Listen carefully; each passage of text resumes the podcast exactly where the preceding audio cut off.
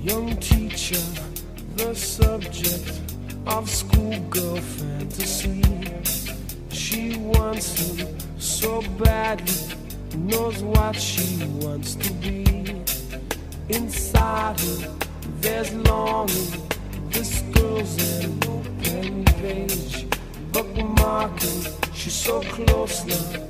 This girl is half his age.